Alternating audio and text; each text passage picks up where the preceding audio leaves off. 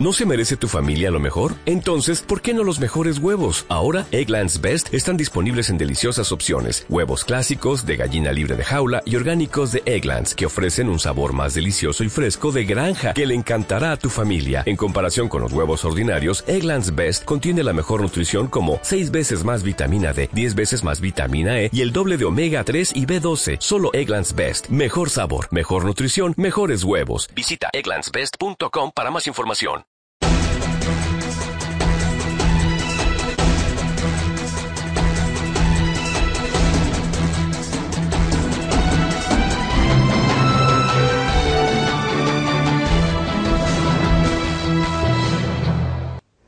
Bienvenidos al informativo de Magnífica Televisión, dedicado a repasar la actualidad de la Iglesia. Es domingo 9 de febrero de 2014. Comenzamos. Los ataques a la Iglesia en España por su postura a favor de la vida no cesan. Hace unos días el cardenal Rouco fue víctima de una agresión y en varias iglesias de Barcelona se produjeron actos violentos. La ONU ha acusado al Vaticano de no evitar los abusos de niños la Santa Sede rechaza esa gravísima acusación realizada más por motivos ideológicos que reales. La Anunciatura Apostólica en España ha desmentido al abad de Montserrat, según el cual el Vaticano reconocería la independencia de Cataluña si ésta se produjese. Los legionarios de Cristo tienen un nuevo superior general, el padre Eduardo Robles. Mexicano de 61 años, tiene el reto de lograr la unidad interna en su congregación. Pobreza sí, miseria no. Este podría ser el lema del mensaje del Papa para la cuaresma de este año. Un sí a la pobreza a imitación del Cristo que se hizo pobre y un no a la miseria que padecen tantos seres humanos. Cinco activistas de Femen, con el torso desnudo y al grito del aborto es sagrado, agredieron el domingo pasado al cardenal Rouco, arzobispo de Madrid, cuando se disponía a entrar en una parroquia. En Barcelona y otras ciudades también se han producido ataques violentos. El incidente contra el cardenal Rouco se produjo en torno a las 22 horas, durante el breve recorrido entre el vehículo en que se desplazó el cardenal y la entrada al templo que iba a visitar momento que aprovecharon las cinco activistas para lanzar a Rouco prendas interiores femeninas manchadas de rojo. Rouco, escoltado por los sacerdotes y algunos fieles, logró entrar a la iglesia, donde se iba a oficiar una misa, mientras las activistas, en cuyos cuerpos tenían escrita la palabra femen, han gritado desde la calle Aborto es sagrado con el puño en alto. Algunas de ellas demostraron su talante anticlerical y de incitación al odio contra los cristianos y contra la libertad de culto. Así, la manifestación abortista en Tarrasa, ciudad cercana a Barcelona, con obispado propio, finalizó ante la catedral, donde 20 activistas pro aborto se encadenaron a las rejas del templo, impidiendo el paso de los feligreses. Los manifestantes, unos 500, corearon La Virgen María también abortaría. El sábado 1 de febrero, mientras se desarrollaba en Madrid la llamada María Violeta, una manifestación proabortista que no logró reunir a 5.000 personas en otras ciudades españolas, se convocaron marchas pro-aborto de menores dimensiones. En lo que va de 2014 se han producido pintadas abortistas cristianófobas en iglesias de Yecla, Murcia, Sevilla capital, Dos Hermanas, provincia de Sevilla, y Alicante. También se han producido ataques de pintadas abortistas en centros Provida en Castellón y Alcalá de Henares. Por otra parte, esa misma tarde en Barcelona, otros 500 militantes abortistas se manifestaron por el casco antiguo gritando Fuera los rosarios de nuestros ovarios y otros eslóganes anticatólicos. En la iglesia de Santa María del Mar, una joya arquitectónica del gótico del siglo XIV, realizaron pintadas contra la Virgen María. Otras pintadas amenazaban con impedir la libertad de culto. Si ocupáis nuestros cuerpos, ocuparemos vuestros templos. La ONU ha acusado duramente al Vaticano acusándole de no tomarse en serio la protección de los niños y de tolerar los abusos sexuales por parte del clero. La Santa Sede rechaza de plano esta acusación que considera manipuladora de la realidad. El Comité de la ONU sobre los Derechos del Niño criticó el pasado miércoles al Vaticano por no haber reconocido nunca la amplitud de los crímenes de abuso sexual contra niños por parte de sacerdotes y le acusó de adoptar políticas y prácticas que llevaron a la continuación de abusos y a la impunidad de los responsables. En su informe sobre el cumplimiento de la Convención Internacional sobre los Derechos del Niño por parte de la Santa Sede, el Comité también afirma que el Vaticano no tomó las medidas necesarias para atender estos casos y proteger a los menores. Un comunicado de la Oficina de Prensa de la Santa Sede dice que toma nota del informe y que será sometido a un minucioso estudio y examen en el pleno respeto de la Convención en los diferentes ámbitos presentados por el Comité, según el derecho y la práctica internacional, y teniendo en cuenta el debate público que se mantuvo el 16 de enero en la sede de la ONU en Ginebra. Por su parte, el observador vaticano en las Naciones Unidas, Silvano María Tomasi, dijo que el informe del Comité de la ONU no ha tenido en cuenta las recientes explicaciones de la Santa Sede. Tomasi aseguró en las declaraciones a la Radio Vaticana que parece que ese informe estuviera ya preparado con antelación y agregó que las críticas del organismo internacional han provocado sorpresa en el Vaticano. El Vaticano reitera su compromiso para la defensa y protección de los derechos del niño, en línea con los principios promovidos por la Convención y según los valores morales y religiosos ofrecidos por la doctrina católica. Añade que la Santa Sede lamenta ver en algunos puntos del informe un intento de interferir en las enseñanzas de la Iglesia Católica sobre la dignidad de las personas y en el ejercicio de la libertad religiosa. Tomasi añadió que cree que el Vaticano ha ofrecido respuestas detalladas y precisas sobre la gestión de casos de abusos a menores que no han sido recogidas en el informe de la ONU. El Vaticano no apoya ni apoyará la independencia de Cataluña, Así lo ha dejado claro la Anunciatura en Madrid, desmintiendo al abad de Montserrat, que decía lo contrario. Las palabras del abad de Montserrat no reflejan en absoluto la posición de la Santa Sede. Con estas palabras, publicadas en un comunicado de la Conferencia Episcopal Española, la Anunciatura Apostólica de Madrid niega las afirmaciones del abad benedictino de Montserrat, José María Soler, que hace algunos días había declarado públicamente que la Santa Sede estaría dispuesta a reconocer la independencia de Cataluña. Hace tres semanas, el abad defendió el derecho de Cataluña a decidir cuál ha de ser su futuro y de qué manera se tiene que relacionar con los otros pueblos de España y de Europa. Añadió que si Cataluña lograra su independencia, me imagino que el Vaticano establecería relaciones diplomáticas con este nuevo Estado, como lo ha hecho con todos los nuevos estados que se han ido creando eso sería lo más normal. El pasado 23 de enero, el abad de Montserrat volvió a hablar sobre el argumento, pero esta vez se refirió directamente al Papa. Durante una conferencia en Barcelona, Soler lamentó la actitud de la Conferencia Episcopal Española, que a su modo de ver nunca ha comprendido la realidad catalana. Llegó a decir que Papa Francisco está al corriente del proyecto independentista de los catalanes y aseguró que una Cataluña independiente no tendría problemas para obtener el reconocimiento del Vaticano. Si naciera este eventual Estado, la Iglesia Católica se articularía, subrayó, en la conferencia episcopal tarraconense. Las declaraciones de hace tres semanas no provocaron ninguna reacción pero frente a las palabras que pronunció el abad de Montserrat el 23 de enero, implicando directamente al Papa, criticando a la Conferencia Episcopal Española y dando por cierto el reconocimiento de la Santa Sede al eventual Estado independiente, la Secretaría de Estado decidió tomar cartas en el asunto. Ante las declaraciones efectuadas el 23 de enero de 2014 por el abad de Montserrat y difundida por los medios de comunicación, sobre que un eventual Estado catalán sería reconocido por el Vaticano, esta Anunciatura Apostólica en España quiere precisar públicamente que las mencionadas declaraciones del abad son opiniones de su exclusiva responsabilidad personal y no reflejan en absoluto la posición de la Santa Sede. Los legionarios de Cristo han elegido como superior general a un mexicano de 61 años, que era el director territorial precisamente de México. El elegido, el padre Robles, se ha propuesto pasar la página y mirar hacia adelante. El capítulo general de la Legión de Cristo ha elegido al padre Eduardo Robles Gil, nuevo director general de la Legión de Cristo, por un periodo de seis años. El padre Robles Gil nació en 1952 en la Ciudad de México se consagró en el movimiento Regnum Christi en 1975 e ingresó en la Legión de Cristo en 1977. Fue ordenado sacerdote en 1983 en su ciudad natal y ha ejercido su ministerio principalmente en España, Brasil y México.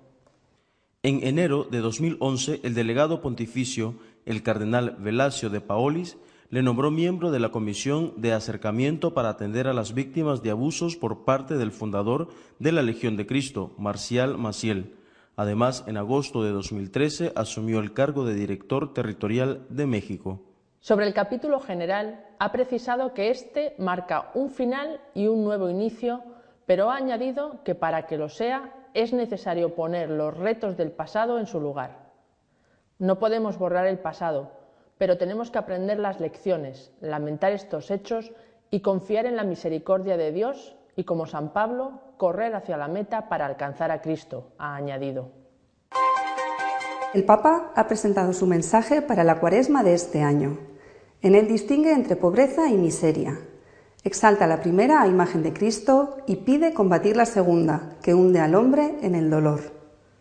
En la presentación del mensaje intervino el cardenal Sará, presidente del Pontificio Consejo Cor Unum, que se encarga de la caridad del Papa. Sara denunció que se utiliza el concepto de iglesia pobre para los pobres, para atacar a la iglesia de la predicación y de la verdad, dedicada a la oración y a la defensa de la doctrina y de la moral. La primera referencia para que un cristiano entienda la pobreza es Cristo, que se hizo pobre para enriquecernos con su pobreza. La elección de la pobreza por parte de Cristo nos dice que hay una dimensión positiva de la pobreza que también resuena en el Evangelio, que proclama bienaventurados a los pobres. Es obvio que en esta dimensión de la pobreza hay un aspecto de despojo y renuncia. No pensemos en tranquilizar nuestras conciencias burguesas, quiere decir el Papa, denunciando la falta de bienes o la pobreza como un sistema. El mensaje de la cuaresma que hoy presentamos hace una distinción importante entre la pobreza y la miseria. No es la pobreza que es una actitud evangélica, sino la miseria la que queremos combatir. El Santo Padre enumera tres tipos de miseria, la material, la moral y la espiritual. La primera afecta a cuantos viven en condiciones indignas de la persona humana. Frente a esta miseria, la Iglesia ofrece su servicio para salir al encuentro de las necesidades.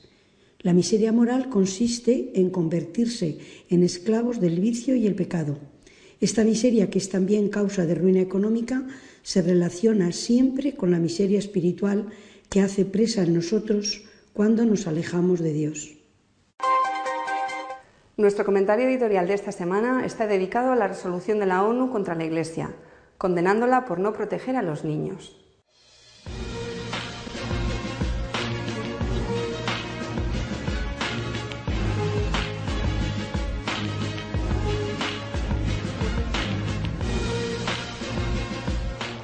Cuando el pasado 7 de septiembre el Papa Francisco convocó a todos los católicos del mundo a rezar pidiendo por la paz en Siria, en una manifestación de oración mundial realmente sin precedentes, sin duda la mayor manifestación de oración colectiva de la historia de la humanidad, yo le dije a varios amigos míos que el Papa estaba empezando un sendero que le iba a traer muchos problemas, magníficos problemas, pero muchos problemas. Y cuando pocos días después eh, sucedió aquel percance, eh, afortunado percance de la metedura de pata del vicepresidente norteamericano Kerry, cuando estando en Londres dijo, bueno, si, Saddam, eh, si Assad de Siria quisiera aceptar lo de las armas químicas, entonces quizá podría encontrarse una solución, cosa que no estaba contemplado, ni siquiera se había previsto en la reunión previa que había mantenido Obama con Putin, entonces se desarmó la posible guerra que era ya inmediata. Bueno, en ese momento comprendí perfectamente que no tardarían mucho en pasarle la factura al Papa Francisco. No se acaba con un negocio tan suculento como una guerra mundial sin que haya consecuencias para aquel que le pone fin.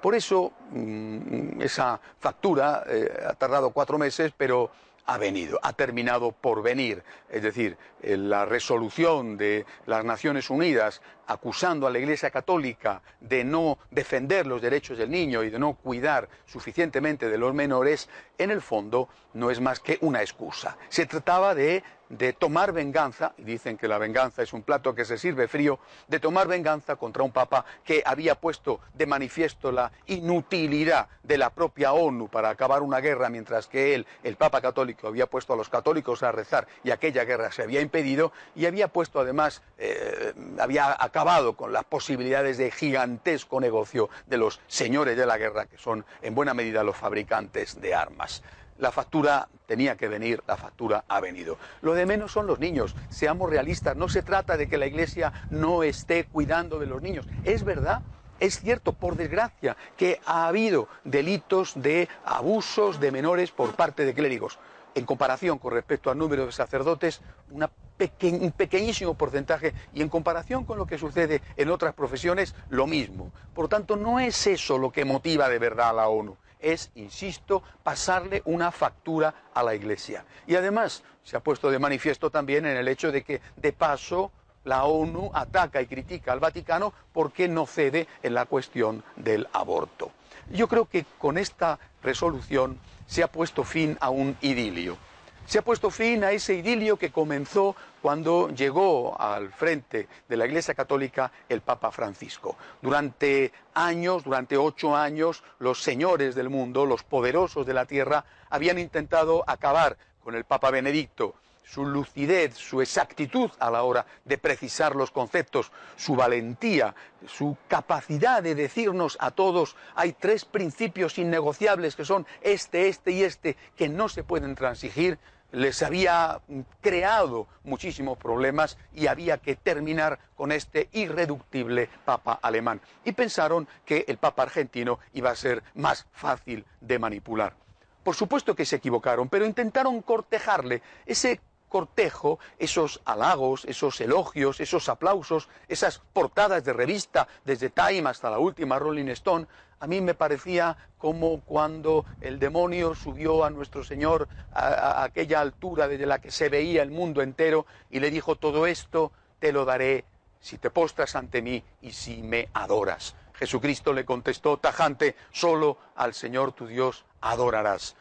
Desde ese momento la sentencia de muerte de Jesucristo estuvo fijada. Tardó un poco, unos meses, pero estuvo fijada. No había querido doblegarse al Señor del mundo, que es el demonio, y se pagó las consecuencias muriendo en la cruz. Cristo venció, por supuesto, venció aunque perdió, venció porque murió y porque resucitó. Y lo mismo le va a pasar al Papa Francisco. No hay que engañarse. Una crítica tan dura, tan injusta, tan manipuladora, no es contra la Iglesia Católica exclusivamente, es también contra aquel que dirige en este momento la Iglesia Católica, el actual vicario de Cristo, el Papa Francisco.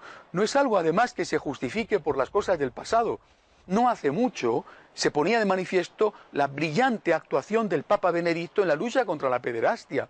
Ha quitado, echado a más de 500 sacerdotes y a más de 80 obispos. Ha sido inflexible en esta tarea. Eh, da lo mismo. De lo que se trata, insisto, no es de defender a los niños, de lo que se trata de verdad es de atacar a una iglesia que no se doblega, que no es políticamente correcta, que no está a las órdenes de los señores del mundo.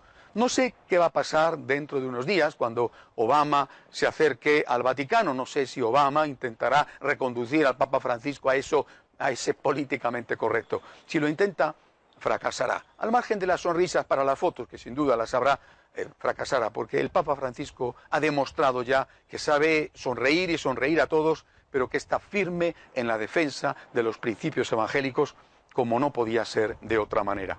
Los ataques, estoy seguro, se van a suceder, el idilio se ha terminado y tendremos que volver a lo que llevamos haciendo toda la vida, defender al Papa de sus enemigos. Pero en el fondo es más fácil que lo que hemos estado haciendo en los últimos meses, porque en los últimos meses hemos tenido que estar defendiendo al Papa de esos nuevos amigos, presuntos amigos, que se decían sus amigos y que en realidad estaban bien lejos de querer no solamente el bien de la Iglesia, sino incluso el bien del propio pontífice. Estamos donde siempre, defendiendo a Cristo, defendiendo el mensaje del Evangelio y teniendo que sufrir los ataques que sufrió el propio Cristo, que han sufrido todos. Hay que recordar las cosas terribles que le hicieron a Benedicto XVI y que en el fondo es el gran patrimonio de todos los católicos. Hasta la semana que viene, si Dios quiere. Hasta aquí este tiempo de noticias. Si desean estar al día de lo que va sucediendo en la Iglesia, pueden hacerlo en nuestra página web de noticias católicosonline.org. Hasta la semana que viene, si Dios quiere.